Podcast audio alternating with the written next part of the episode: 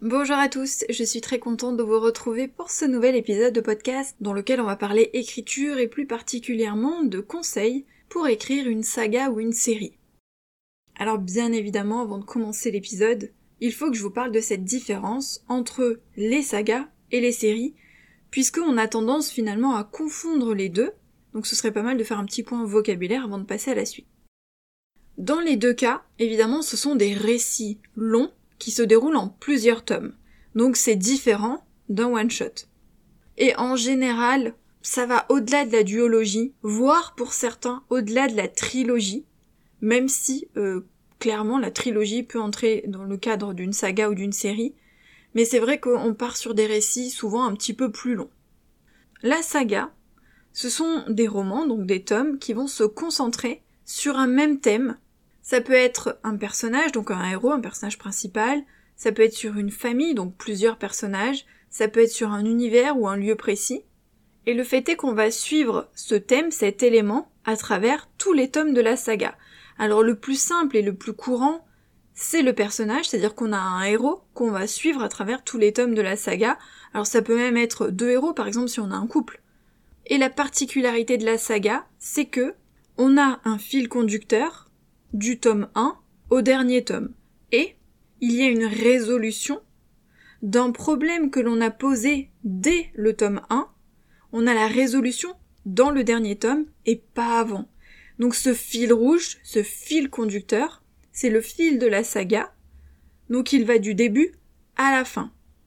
Par exemple, le plus simple à penser, c'est qu'on a notre héros principal et un adversaire dès le premier tome, et la confrontation finale, vraiment, ce qui va boucler l'histoire entre le héros et l'adversaire, ça va avoir lieu dans le dernier tome de la saga. Ce qui n'empêche pas d'avoir des événements, des histoires, des rebondissements à travers tous les tomes. Bien sûr, sinon on s'ennuierait. S'il ne se passait rien entre, imaginons, il y a six tomes, si euh, tout se passe dans le premier tome et dans le dernier, euh, qu'est-ce qui se passe dans les tomes au milieu? Forcément, il va y avoir des aventures au milieu. Le héros va progresser vers cette confrontation. À la différence, pour la série, on peut rester bien évidemment dans le même univers. Par exemple, ça peut être dans un village, ça peut être sur une île, ça peut concerner une famille, un groupe d'amis. Mais la différence, c'est que chaque tome est indépendant il se passe une histoire qui est bouclée, terminée dans chaque tome. Même s'il y a un lien entre tous les tomes, puisque en général on reste dans le même univers, parfois avec un ou plusieurs personnages qui reviennent dans tous les tomes, mais on a une histoire qui est vraiment bouclée à la fin de chaque tome, et on pourrait même dire qu'on peut les lire indépendamment les uns des autres. C'est pas tout à fait le cas au sens où on le verra tout à l'heure, il y a quand même un fil, il y a quand même une évolution d'un tome à l'autre, surtout si on suit les mêmes personnages, donc c'est bien quand même de les lire dans l'ordre. Mais concrètement, il y a une histoire par tome, et donc on peut les lire indépendamment. On aura la fin de l'histoire, le fin mot de l'histoire, à chacun des tomes. Il n'y a pas un fil conducteur avec une résolution à la fin du dernier tome. Sinon on rebascule dans l'univers saga. Donc dans la saga, on a un univers, on a un ou plusieurs personnages qu'on va suivre tout au long de la saga, qui vont évoluer tout au long de la saga. On a évidemment des rebondissements, des histoires qui se déroulent dans chacun des tomes, puisque euh, ce serait pas suffisant d'avoir juste le point de départ dans le tome 1, le, la confrontation finale par exemple dans le tome 6, ou la résolution, hein, que ce soit euh, trouver l'objet qu'on cherchait, euh, arriver à la fin de sa quête, etc. Et finalement qu'il ne se soit rien passé dans les tomes du milieu. Tous les tomes vont mener au dernier tome tous les éléments qui vont se produire dans chaque tome vont mener à ce dernier tome, à cette confrontation finale. Ça peut être euh, euh, trouver des objets, ça peut être euh, apprendre des choses sur soi ou sur son passé, ça peut être finalement affronter des alliés de l'adversaire, ça peut être développer ses pouvoirs par exemple tout au long des tomes pour arriver à cette confrontation. Donc en fait, il va y avoir des événements, il va y avoir des petites histoires finalement dans chaque tome, mais tout doit être lié pour mener à ce dernier tome. Il y a un arc pour la saga, donc c'est ce fil conducteur, ce fil rouge dont on a parlé, et il y a un arc pour chaque tome, puisqu'il faut quand même qu'il se passe quelque chose dans chacun des tomes, donc il y a des mini-histoires dans chaque tome, mais attention, il faut toujours que ce soit lié à l'arc principal. L'idée c'est quand même de trouver un concept, un thème, une idée, quelque chose d'assez fort, d'assez puissant, d'assez intéressant, d'assez palpitant pour vous, pour avoir envie d'écrire plusieurs tomes sur le sujet. Parce que c'est pas facile de développer une saga. Et donc faut pas s'en lasser, ni de l'univers, ni des personnages, ni de l'histoire finale, faut que ça tienne la route. Et puis il faut que cette résolution, elle ait du poids, faut qu'il y ait quelque chose au bout. Il faut que tous les éléments qui mènent à cette résolution aient du poids aussi. Si c'est ennuyeux, toute la saga va être ennuyeuse, donc il faut quelque chose qui tient en haleine à la fois le lecteur, mais aussi l'auteur, parce qu'il faut qu'il ait envie de scoltiner tous les tomes, et en fonction du nombre qu'il avait euh, décidé au départ, ça peut être très long, très fatigant. Donc pour rester motivé, pour rester investi dans sa saga, il faut vraiment trouver un concept, une idée qui dès le départ nous plaît vraiment. D'autre part, il faut, euh, dès le début, avoir une vision de son roman, avoir une vision de sa saga à long terme, du début à la fin. Ça veut pas dire qu'on doit absolument savoir tout ce qu'il va se passer dans tous les tomes de la saga, pas en détail. C'est bien d'avoir une idée, à peu près pour chaque tome, on va dire une phrase, hein, une idée globale, mais surtout de savoir quelle va être la fin, comment on doit y arriver, et quels indices on va devoir disséminer tout au long des tomes pour arriver à cette fin-là. Parce que c'est ça l'intérêt de la saga, c'est de pouvoir euh, disséminer plein d'informations au compte-gouttes, petit à petit, même des doutes aussi, des indices, des faux indices, tout au long de l'histoire, tout au long des tomes. C'est ça qui va être intéressant, et c'est ça qui fait la force de la saga. Si on ne crée que des histoires finalement limite indépendantes dans chaque tome, et puis il n'y a pas eu d'indices, de révélations, une évolution particulière ou quoi, bah finalement c'est qu'on pouvait peut-être écrire le tome 1 voire, et le dernier tome, voire les regrouper en un one-shot et puis c'est tout. Non, la force de la saga c'est justement tout ce qu'on va disséminer au fil des tomes pour mener à ce tome final. C'est pour ça que c'est très important, même quand on est jardinier, d'avoir une organisation en amont, de vraiment avoir un plan de saga, d'avoir sa ligne directrice, ce fil conducteur, de voir comment on part du point A pour arriver au point B et quels vont être tous les indices. Finalement, c'est comme quand on écrit un one shot, on a toujours cette évolution, ce, fil rouge qui va du point A au point B, sauf que là, euh, il est étendu à plusieurs tomes, à une saga, et donc il va falloir trouver des événements tout au long des tomes qui vont mener au point B, et il va falloir prendre des notes. Où est-ce que je mets les indices? Où est-ce qu'il va découvrir telle chose sur son passé? Où est-ce qu'il va rencontrer tel allié? Où est-ce qu'il va se battre avec euh, tel allié de l'adversaire, etc. Et c'est important de les disséminer à l'avance pour que tous les tomes aient du poids, pour qu'ils soient tous intéressants, qu'ils aient tous un impact, qu'ils soient tous puissants. Parce qu'il n'est pas rare dans une saga d'avoir un ou deux tomes qui sont vachement moins palpitants, qui sont moins intéressants, et peut-être parce qu'ils n'ont pas été assez travaillés, ou qu'ils n'étaient pas si utiles que ça, et qu'on aurait pu finalement les condenser et euh, les intégrer à d'autres tomes. Donc c'est pour ça que c'est important d'avoir une vision globale de sa saga dès le début, et de la travailler en profondeur dès le début, même si on n'a pas tous les détails de tous les tomes, mais au moins avec tous ces éléments structurels principaux qui vont permettre de créer quelque chose de lié quelque chose d'organique, quelque chose qui permet vraiment de mener du premier tome au dernier tome en passant par plein d'éléments qui vont faire évoluer dans le bon sens. Dans le cas d'une série, c'est différent. Je pense que c'est du coup plus facile d'écrire une série qu'une saga, parce que, euh, comme je l'ai dit tout à l'heure dans la série, on a des tomes plus ou moins indépendants, c'est-à-dire qu'on a une histoire par tome. Techniquement, euh, on pourrait dire que ce sont des one-shots, mais qui sont reliés dans un même univers. Donc il y a quand même un aspect de la saga, c'est-à-dire qu'on va travailler sur des éléments communs, hein, que ce soit une série ou une saga, mais comme chaque tome est indépendant, on n'est pas obligé d'avoir cette vision à long terme, on n'est pas obligé d'avoir du coup ce fil conducteur, on n'est pas obligé de tout prévoir à l'avance, on est un peu plus libre, c'est plus souple. Donc l'idée c'est d'écrire chaque tome comme s'il était unique, ou presque en tout cas, puisque ce sont des histoires indépendantes, ça veut dire qu'il y a vraiment une résolution à la fin de chaque tome, l'histoire est bouclée, quand on arrive au tome suivant, l'histoire d'avant était terminée, on passe à une autre histoire. Mais euh, il n'est pas tout à fait unique au sens où, si c'est une série, c'est qu'il y a quand même un univers autour. Il y a quand même quelque chose qui relie tous les tomes de la série.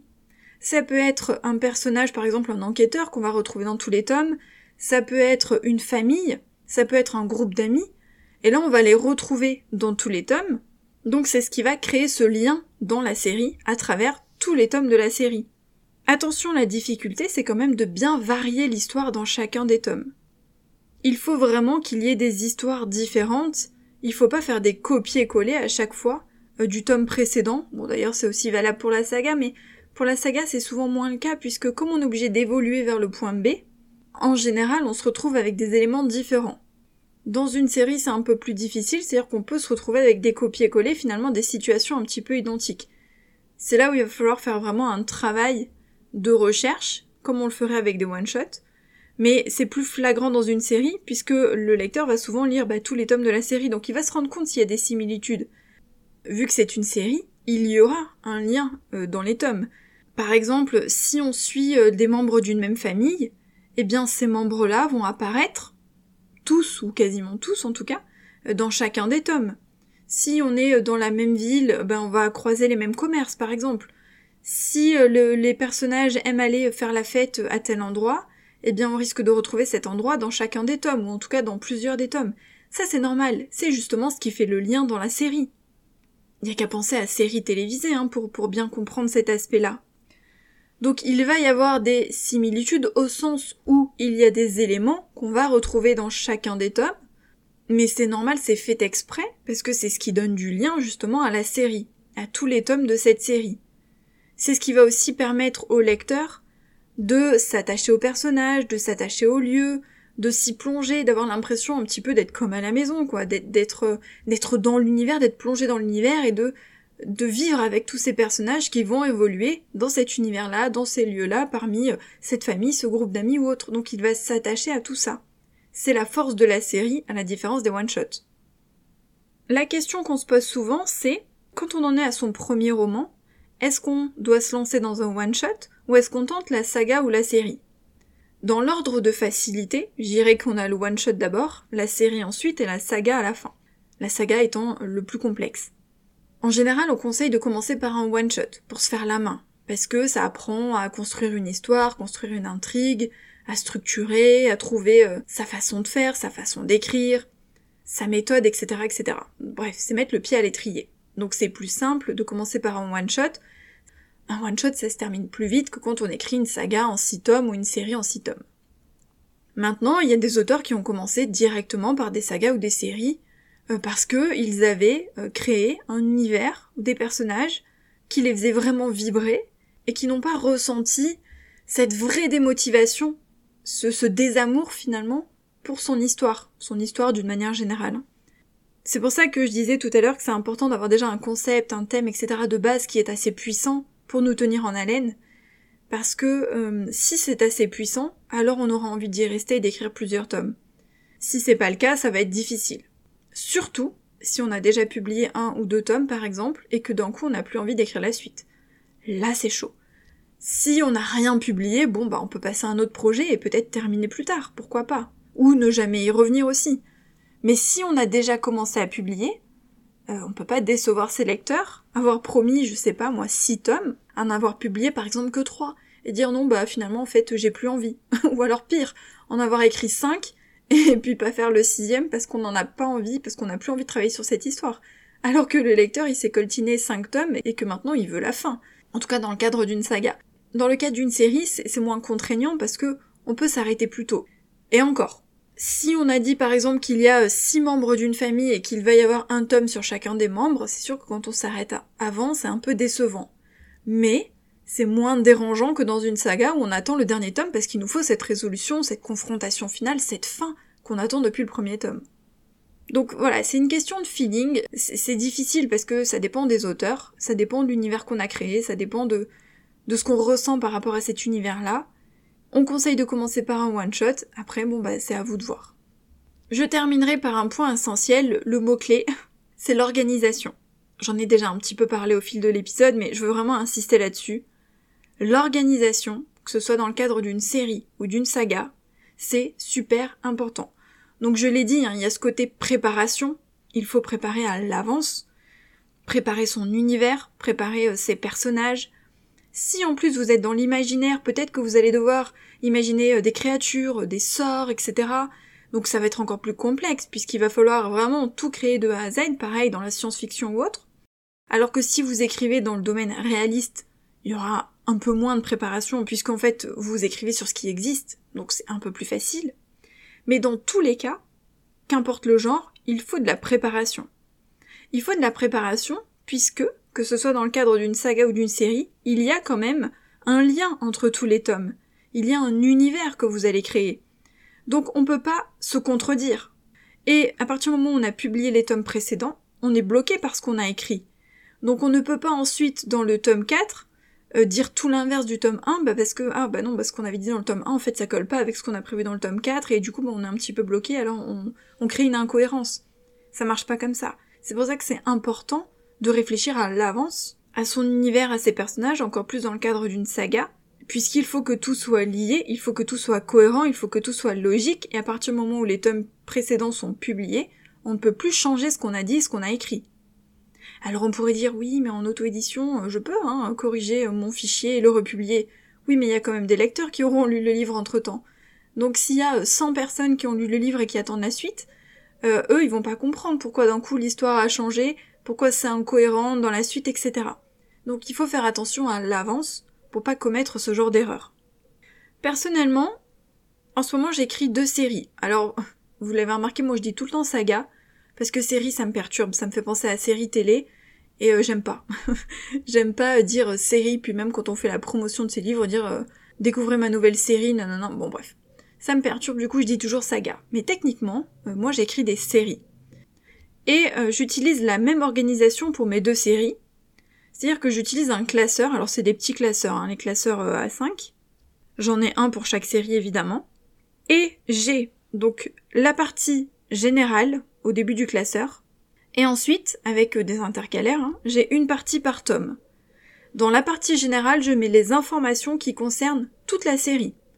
C'est-à-dire euh, tous les personnages qu'on retrouve dans la série, les endroits phares qui vont revenir dans toute la série, euh, les descriptions des personnages principaux. Si je prends l'exemple de ma série Soldats d'élite, dès le début, j'ai six soldats. Il va y avoir un tome par soldat.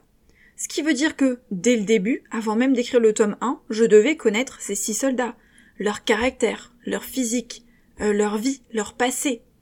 C'est là où c'est plus difficile qu'un one-shot, parce qu'un one-shot, imaginons on a deux personnages principaux, on doit imaginer ces deux personnages principaux, après on réfléchit aux personnages secondaires et puis point barre. Mais quand on écrit une série ou une saga, il faut déjà envisager les personnages sur le long terme, c'est-à-dire que là, moi, dans ma série, mes six personnages, ils sont là dès le début. Je peux pas dire par exemple que tel personnage dans le tome 1, euh, ses parents sont morts, et puis dans le tome 3, finalement, ah ben pour mon histoire c'est mieux si ses parents ils sont toujours vivants. Ben non, ça marche pas comme ça. Dès le début, je dois avoir réfléchi au caractère, à la personnalité de chacun de mes personnages, puisqu'ils apparaissent dès le tome 1. Même si ce ne sont pas les héros principaux du tome 1. J'écris des romances militaires, ce qui fait que dans le tome 1, les deux personnages principaux, c'est un couple. Lui, c'est un soldat qui fait partie de cette équipe de 6, et elle, c'est une héroïne bah, qui débarque dans le tome 1. Forcément, c'est le tome 1. Dans le tome 2, le personnage principal, c'est un autre soldat et une héroïne qui arrive. Sauf que dans mon tome 2, mon soldat, il doit correspondre à ce que j'ai dit de lui dans le tome 1. Donc je pars de ce que j'ai dit dans le tome 1. C'est pour ça que c'est important d'y avoir réfléchi à l'avance. Alors tome 1, 2, ça va, mais le tome 6, le personnage qui est dans le tome 6, il a déjà une personnalité qui est dressée dès le tome 1. On sait qui il est dès le tome 1. Et donc dans mon tome 6, il faudra que je colle à ce que j'ai dit de lui euh, tout au long de mes tomes. Il y a aussi des personnages que je glisse avant ou des indices que je glisse avant. Par exemple, dans mon tome 4, on sait déjà avec qui le personnage va être en couple, parce que dès le tome 1, je glisse des indices à ce sujet-là, et des indices, des infos qui viennent dans le tome 1, le tome 2, le tome 3. Donc c'est pour ça que c'est important de préparer à l'avance, même si c'est une série, parce que là c'est pas une saga, et pourtant dans ma série, dans chacun des tomes, il y a des petites infos sur les tomes qui vont arriver plus loin. Et surtout, j'ai dû préparer mon univers. Et j'ai dû préparer mes personnages principaux. Alors si dans chaque tome, il n'y a qu'un personnage par exemple qui, un enquêteur, qui est là dans le tome 1 et qui revient dans chaque tome, et qu'ensuite tous les personnages arrivent dans chacun des tomes, on les a pas vus avant, là ce sera plus facile. Parce que ce sont des personnages nouveaux, ou des lieux nouveaux, etc. Donc on se complique un peu moins la vie. Et quand on part finalement d'un groupe, d'un noyau qui est déjà là dès le tome 1, ça peut être une famille aussi, hein, euh, des frères et sœurs, ça peut être un groupe d'amis ou autre, Là, on doit y réfléchir à l'avance comme dans une saga, puisque dès le début, on doit tous les connaître, tout savoir sur eux. Donc dans mon classeur, j'ai euh, ce qu'on appelle finalement la Bible de ma série. Dès le début, j'ai toutes les informations qui vont concerner tous les tomes, auxquels je vais pouvoir me fier à chaque fois, à chaque fois que je vais écrire un nouveau tome, puisqu'il y aura toutes les informations de base, celles que je suis d'un tome à l'autre, pour qu'il n'y ait pas d'incohérence. Donc c'est-à-dire que j'ai déjà réfléchi au prénom, au nom de famille, à leur situation familiale, à leur passé, à leur caractère, à leur personnalité, à leur physique. Pareil, quand est-ce qu'ils sont devenus soldats, quand est-ce qu'ils sont euh, arrivés dans les forces spéciales, quand est-ce qu'ils sont arrivés dans leur équipe, depuis quand est-ce qu'ils se connaissent, etc., etc. Tout ça, j'y ai réfléchi avant le premier tome, avant d'écrire le premier tome. Et ensuite, j'ai donc des intercalaires, et dans chaque tome, eh bien là je me focalise sur chacun des tomes comme on le ferait pour un one shot, c'est-à-dire que j'ai euh, toutes mes fiches sur, bah évidemment j'ai les cartes mentales sur les personnages principaux de ce tome-là, parce que je détaille davantage sur euh, les intrigues, sur ce qui va se passer, euh, sur la structure, etc., etc. Donc ensuite, dans chaque intercalaire, je détaille chacun des tomes. Ah, et petite information aussi, c'est-à-dire que quand j'ai commencé à préparer la saga, je savais déjà ce qui allait se passer dans chacun des tomes.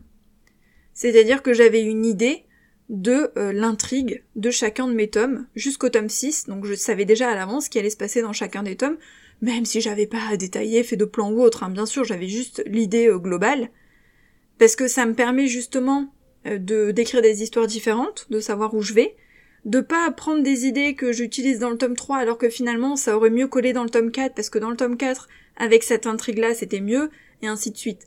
Donc ça m'a permis d'avoir une réflexion globale sur toute la série, pour bien préparer chacun de mes tomes, qu'ils soient bien indépendants et avec des personnages qui collent bien à cette histoire-là. Ça, on n'est pas obligé de le faire dans une série. Moi, je l'ai fait parce que euh, je préférais, puis parce que j'en avais besoin. J'avais besoin d'avoir une vision à long terme pour savoir ce qui allait se passer dans chacun des, tomes. Et puis c'est ce qui me permet justement de glisser des indices petit à petit ou de glisser des infos qui pourront servir alors c'est pas un fil rouge hein, comme dans une saga, mais ça me permet de glisser des petites infos ici et là pour donner un avant-goût des tomes suivants de ce qui va se passer. Donc ce classeur, c'est pour une question de cohérence et c'est pour une question aussi de praticité puisque quand j'ai besoin d'une information, j'ai qu'à aller piocher dans mon classeur. C'est encore plus vrai, je l'ai dit tout à l'heure, dans le domaine de l'imaginaire. Et encore plus dans une saga, hein, puisqu'on doit tout préparer mais puisque vous aurez besoin de vous reporter systématiquement aux informations. Tiens, telle créature, à quoi elle ressemblait déjà, euh, quelle taille elle fait, euh, est-ce qu'elle crache du feu ou pas, euh, est-ce qu'elle craint le froid ou le chaud, et tel sort, comment on le jette, c'était quoi déjà la formule, et tel personnage, est-ce qu'il avait tel pouvoir, voilà, c'est à ça que sert votre classeur, alors ça peut être autre chose qu'un classeur, hein. Mais le classeur c'est pratique puisque on peut l'ouvrir, déplacer les fiches, etc. C'est un peu plus pratique qu'un carnet pour gérer une saga ou une série. Vous pouvez aussi le faire en ligne hein, sur l'ordinateur. Mais disons que vous avez besoin de cette espèce de, bible de votre univers pour avoir toutes les informations regroupées en un seul endroit. Ça va vous faire gagner du temps, vous allez éviter les incohérences et ça va être beaucoup plus pratique. Voilà ce que je voulais vous dire en gros sur les sagas et les séries parce qu'il y a tellement de choses à dire. Mais bon, j'ai essayé de partir sur les points principaux. J'espère que ça vous donnera des pistes de réflexion, quelques informations euh, utiles et intéressantes. Et puis nous on se retrouve la semaine prochaine pour un nouvel épisode. Bye